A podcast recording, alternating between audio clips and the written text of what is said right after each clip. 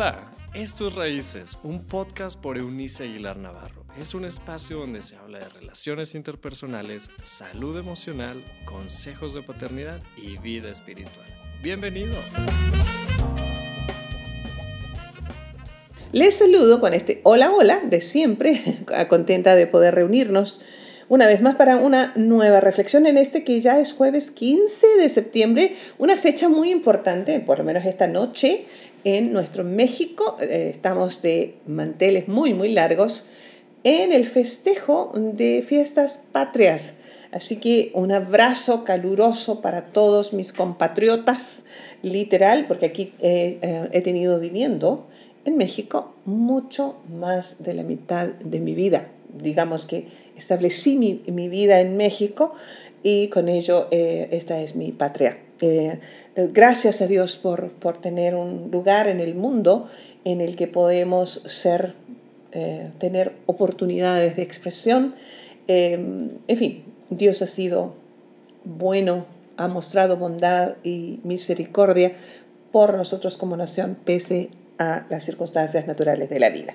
Hemos estado estos dos programas anteriores, lunes y martes, en la consideración de eh, ser alguien con relaciones profundas, que es nuestro tema general de toda la semana. Esperamos terminar mañana, Dios mediante. Y hablábamos el lunes 12 acerca de, establecer la relación romántica, como yo le llamo, eh, más importante y fundamental de todas, que es la que eh, desarrollamos con Dios, nuestro hacedor, nuestro hábitat, nuestro, nuestro sabia. Eh, y hablábamos el martes cómo es que esa relación nos lleva a la relación secundaria más valiosa, que es la que desarrollamos con nosotros mismos, porque en función de cómo nos aceptamos, nos amamos, nos honramos y respetamos, haremos lo mismo con los demás. Un mundo emocional sano ah, tendrá relaciones interpersonales sanas, saque sus propias conclusiones de lo contrario. Hoy le quiero llevar a reflexionar sobre nuestra relación con la familia, con nuestra familia. Y tal vez no nos hemos puesto eventualmente, sino eventualmente, a considerar un hecho interesante. Ve que el enamoramiento, y lo voy a hablar como en, raíces es nuestra convicción desde el diseño original, hombre y mujer. Eh, esto de enamorarse, esto de eh, sentir una atracción particular por, por un hombre hacia una mujer y viceversa, en un momento dado de la vida, no solamente en la, juventud primaria, ah, sino a través de la vida. Eh, a mí me tomó algunos años comprender que el enamoramiento, amigos míos, es un estado mental, si bien pasajero, eh, está lleno de euforia pasajera, eh, pero es un estado mental óptimo. Ah, dicen de los que se enamoran que em, el tono de su piel eh, se ve saludable, los ojos brillan más y emocionalmente tienen una visión de la vida mucho más positiva. Así que enamorarse desde ese contexto es bastante conveniente. Pero no queda allí. En realidad, Dios diseñó este estado mental para formular un sendero que nos llevara a establecer una de las relaciones interpersonales más significativas, que es la del matrimonio y con ello la conformación de la familia, según, les reitero y señalo, el diseño original. Sí, estoy consciente, absolutamente consciente, sé, porque me dedico a la consejería familiar, que hoy vivimos en épocas de familias eh, en que existe dentro del hogar uno solo de los padres. Es la excepción ver a matrimonios consolidados. Eh, la regla es ahora hogares um, uniparentales. Eh, creo que cada caso es tan particular, es tan único, que no estoy aquí para ni para juzgar, ni mucho menos. Es solo que voy a hablar desde el principio Um, fundamental que tomamos de Dios. mire que el camino, ya, ya les digo, del enamoramiento es interesante. En el Génesis del texto bíblico, primer libro del texto bíblico antiguo testamentario, se, se, escribió en el original el momento en que Dios le trae a Adán y le presenta a Eva. La traducción del original allí es que la, la, la reacción de Adán fue un wow, lo diríamos en términos coloquiales nuestros, un oh de sorpresa infinita. Y el enamoramiento es eso, ¿sabe? Eh, el enamoramiento es este estado anímico en el que estamos sorprendidos. Nuestros ojos se nuestra mirada se ilumina al ver a la, la persona que es el objeto de nuestro enamoramiento. Y note que estoy utilizando el término con toda intención, enamoramiento. Aún no existe el amor como tal. Si nosotros tomamos el amor como una decisión, y eh, el amor como una decisión que se desborda frente a las debilidades de la persona que, de la que nos hemos enamorado. El enamoramiento, por otro lado, es este estado, no sé, de las emociones positivas que están conmovidas y sorprendidas con lo positivo de la otra persona. Em, por eso es que el amor se desarrolla en otro terreno, desde mi experiencia y entendimiento del texto bíblico. Por eso yo no puedo amar lo que no conozco. Y cuando eventualmente alguien puede decir por ahí, oye, yo te amo, pongo en duda eso si no me conoce. Eh, ni conozco a la persona, ¿me explico? Entonces, pero sí podemos enamorarnos. Y Dios utiliza, ya les digo, esta época maravillosa que se da en cualquier tiempo cualquier edad. Eh, no limite el enamoramiento. Em, esto es algo con lo que vivimos desde muy pequeños hasta que nos cafetean, diríamos en lenguaje coloquial, eh, hasta cuando morimos. Entonces, no es raro que personas mayores de edad eh, puedan, y me refiero a mayores arriba de 80 años, este, puedan estar enamorándose. así que si usted tiene un padre o mamá por allí, en estas condiciones de edad y también con condiciones emocionales, no lo limite. Es una buena manera de empezar a ver la vida de nuevo de colores. Ah, y a lo que voy es que Dios lleva, usted utiliza el enamoramiento para tomar decisiones que no tomaríamos eh, si no tuviéramos este estado emocional alterado, eufórico. Eh, porque, ya les digo, nosotros no conocemos a la persona, la persona no nos conoce a nosotros, conocer de, de haber descubierto nuestro lado oscuro em, en ambos casos. Para formular, Dios lo utiliza para formular la relación más significativa, relevante y trascendente en este mundo que es el matrimonio. Entonces, hablamos de relaciones con la familia. Bueno, así es el comienzo. Un enamoramiento o varios enamoramientos. No sé cómo habrá sido tu historia, estar haciendo en este momento. Eh, pero hay personas que se han enamorado muchas veces antes, o varias veces, antes de consolidar un matrimonio. Y está bien. Hay algunos más enamoradizos que otros. Debo decir que yo fui poco enamoradiza y creo que sigo siendo hasta el día de hoy. Eh, sin embargo, la experiencia es por demás grata, definitivamente. Em, para consolidar esta relación de matrimonio, ¿qué nos llevará a conformar una familia? ¿Cuándo es un hombre y una mujer eh, forman una familia? Bueno, cuando después de haberse enamorado deciden, estoy hablando, les reitero por favor para que quede claro, desde el diseño original. Si usted vive en otro tipo de condiciones, no lo juzgo, solo permítanme plantearle este punto de vista, ¿de acuerdo? Que es el nuestro. Una convicción sobre el que hemos establecido no solamente este programa, pero mi vida personal y la vida de mi equipo. En fin, entonces, consolidando este, este, esta relación de matrimonio, nace el concepto de la familia. Y lo quiero aclarar también porque un matrimonio que no puede concebir hijos sigue siendo una familia, una nueva familia.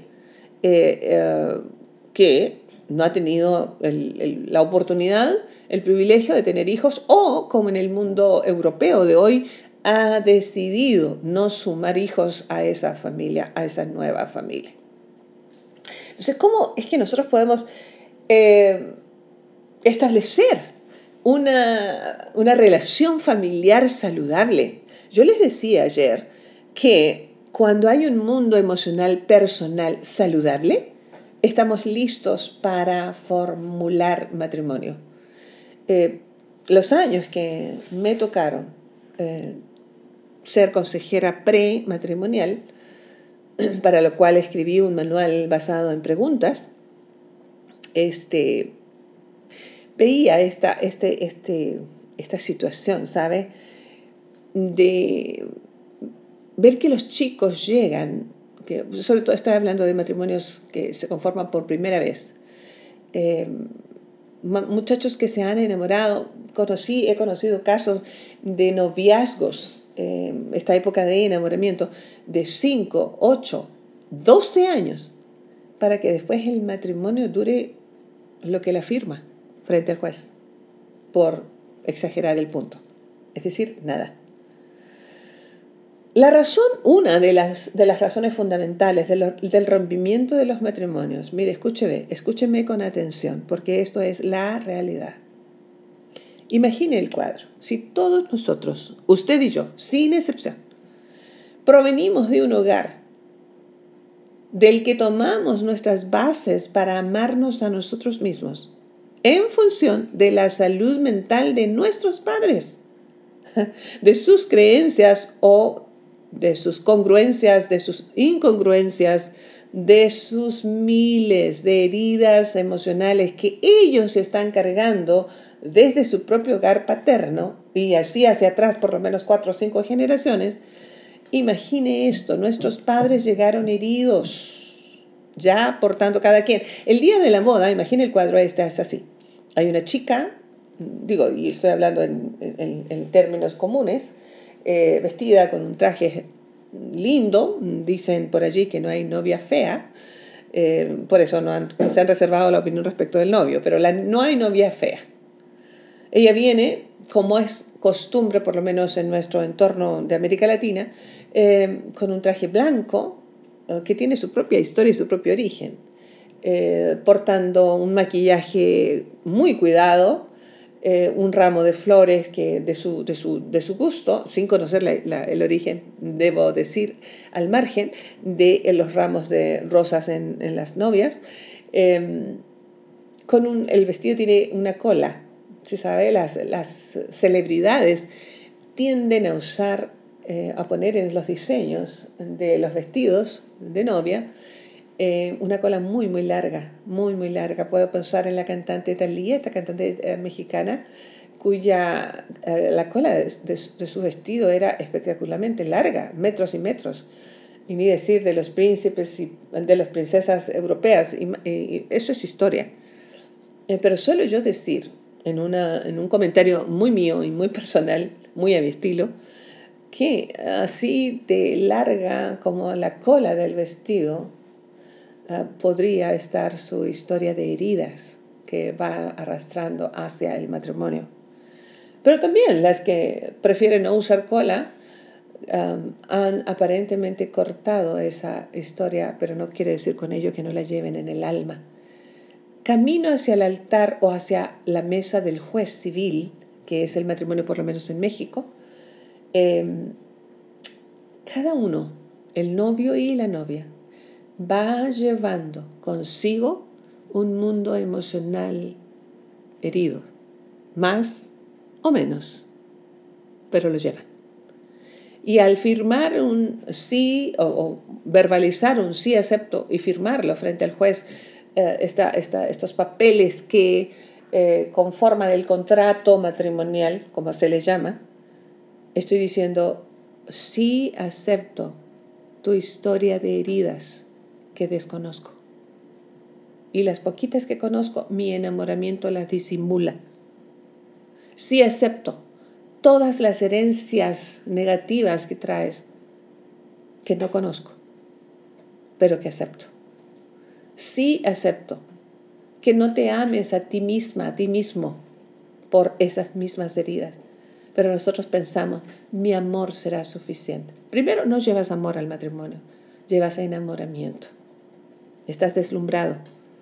Me enternece que ahora en los reels de, Instagram uh, suben con frecuencia pequeños espacios en los que, en los, que los novios, los varones, esperan a la novia y al verla vestida de novia entrar o al jardín o al lugar de la ceremonia, lloran emocionados. ¿Será porque no es común? ¿O será porque está imaginando lo que va a pasar? ¿O de verdad está sorprendido? ¿Qué sé yo?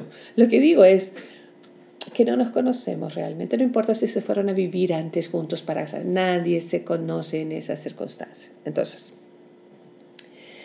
para nosotros poder desarrollar una familia con buenas relaciones, tenemos que asumir la primera gran decisión, a amar a Dios, amarme a mí mismo y decidir amar a una perfecta desconocida, perfecto desconocido, ¿qué significa un novio? Por eso tal vez podríamos jugar con el término, es no vio, no vio nada, no vio debilidades, no vio el, lado oscuro, no vio los problemas familiares, no vio las heridas del pasado. Y nosotros vamos hacia allá pero establecer una familia, la clave para una familia armoniosa, note el término, no estoy hablando de perfección, no existe, pero una familia armoniosa se puede construir reconstruyendo nuestro propio mundo emocional, atendiendo nuestras heridas emocionales, sanándolas. Y el medicamento, el médico por excelencia es Cristo. Y de allí usted puede tomar las terapias que quiera, ¿de acuerdo? pero se va a dar cuenta que si Cristo es su prioridad, la, la relación romántica más importante, usted habrá empezado por sanar su propio mundo emocional al amarse a sí mismo y va con emociones mucho más saludables al matrimonio y establecerá relaciones familiares mucho más sólidas y estables. Podrá tener una rica relación familiar a partir de estas premisas. La familia, comenzando por el matrimonio, fue idea de Dios. Fue idea de Dios. No es una, una idea humana. Así que todo lo que proviene de Dios es bueno. Él dijo, bueno en gran manera. Todo era bueno mientras creó a la naturaleza. Hasta que creó al hombre, dijo, eso es muy bueno. Entonces, cuando el hombre y la mujer se unen en matrimonio, Dios lo celebra. Ah, no soy por muchos años no, no, fui buena para las celebraciones de cumpleaños, como las celebraciones. Es más, luché mucho para la celebración de mi propio matrimonio cuando fue, porque yo venía de una cultura no solamente del país en el que nací, sino de la, de la idiosincrasia de mi propia familia, de pocas celebraciones. Em, pero creo, he cambiado, gracias a Dios, con los, con los años. Este, en ese sentido he evolucionado y he madurado y celebro que celebre. Me gusta ver a la gente celebrar. Hace poco, eh, como un mes y tanto, estuve en el festejo de los 25 años de matrimonio de una pareja que, que son muy cercanos a mi corazón, eh, que por cierto ella siempre escucha nuestros podcasts, así que ahí te va un abrazo, mi querida Mimis. Este, y me encantó poder ser parte de, una, de un festejo real, de algo que yo llamo vale todo el esfuerzo de la celebración, porque celebrar 25 años juntos con lo que en la vida humana significa es como para tirar la casa por la ventana, dicho en el dicho popular latinoamericano. Así que, amigos míos, después de Dios, el romance por excelencia que es con Él, el romance inmediato es con nosotros mismos al aceptarnos, tal como Dios nos pensó y nos diseñó. Uh, si hay un quebrantamiento, Dios nos recibe como estamos, pero porque nos ama tanto, no pretende dejarnos así de heridos, sino nos va a sanar en esa transformación. Y así estamos listos para establecer la tercera relación profunda para la que fuimos diseñados ser, que es la familia, comenzando por el enamoramiento, la elección del cónyuge, la formación y ambiente de una familia armoniosa. Así que tenemos todas las de ganar si ah, el fundamento sigue siendo Dios. Padre bueno, eso es lo que eres, un Padre lleno de bondad. Te damos gracias. No sé cómo hemos llegado hasta aquí si no fuera por ti. No sé dónde estaríamos. Porque las vicisitudes, los dolores y tragedias de la vida son eso, parte de la vida. Nuestros mundos internos han sido heridos por padres heridos, que por ignorar que estaban heridos nos hirieron. Lo mismo nosotros hemos hecho con nuestros propios hijos y ellos harán con los suyos. Por eso es que te necesitamos tanto para establecer una relación armoniosa y saludable con nuestra familia. Te necesitamos. Eres tú nuestra única y más grande necesidad a suplir porque sabemos que cuando seas suplido en nosotros, seas completo en nosotros, nos hayas invadido con tu savia de amor, de perdón, de gracia, de bondad, de generosidad, estaremos desbordando lo mismo para y hacia los demás. Gracias por nuestras familias. Gracias por los que están en un matrimonio estable, si están en un matrimonio que, que sufre, que no ha sabido encontrarse, que esta palabra les ayude a encontrarse contigo primero, como individuos primero, para sanar sus propias heridas y luego sanar las heridas que han provocado en el matrimonio. Que los hijos de esos matrimonios en conflicto puedan ser sanados por padres que buscaron salud mental en ti. Y Señor, por los millones y millones de hogares uniparentales o en aquellos en que los niños tienen sus padres vivos pero no están con ellos, sé tú, como siempre, la respuesta. A las viudas y viudos, estos en soledad, hiriente, tú arrópales y consuélales, sana su mundo emocional para que puedan volver a tener visión y sueños por estrenar. Gracias, porque siempre, siempre, siempre te quedas lo recibimos junto con tu paz en el nombre del Padre, del Hijo y del Espíritu Santo. Que así sea. Muy bien.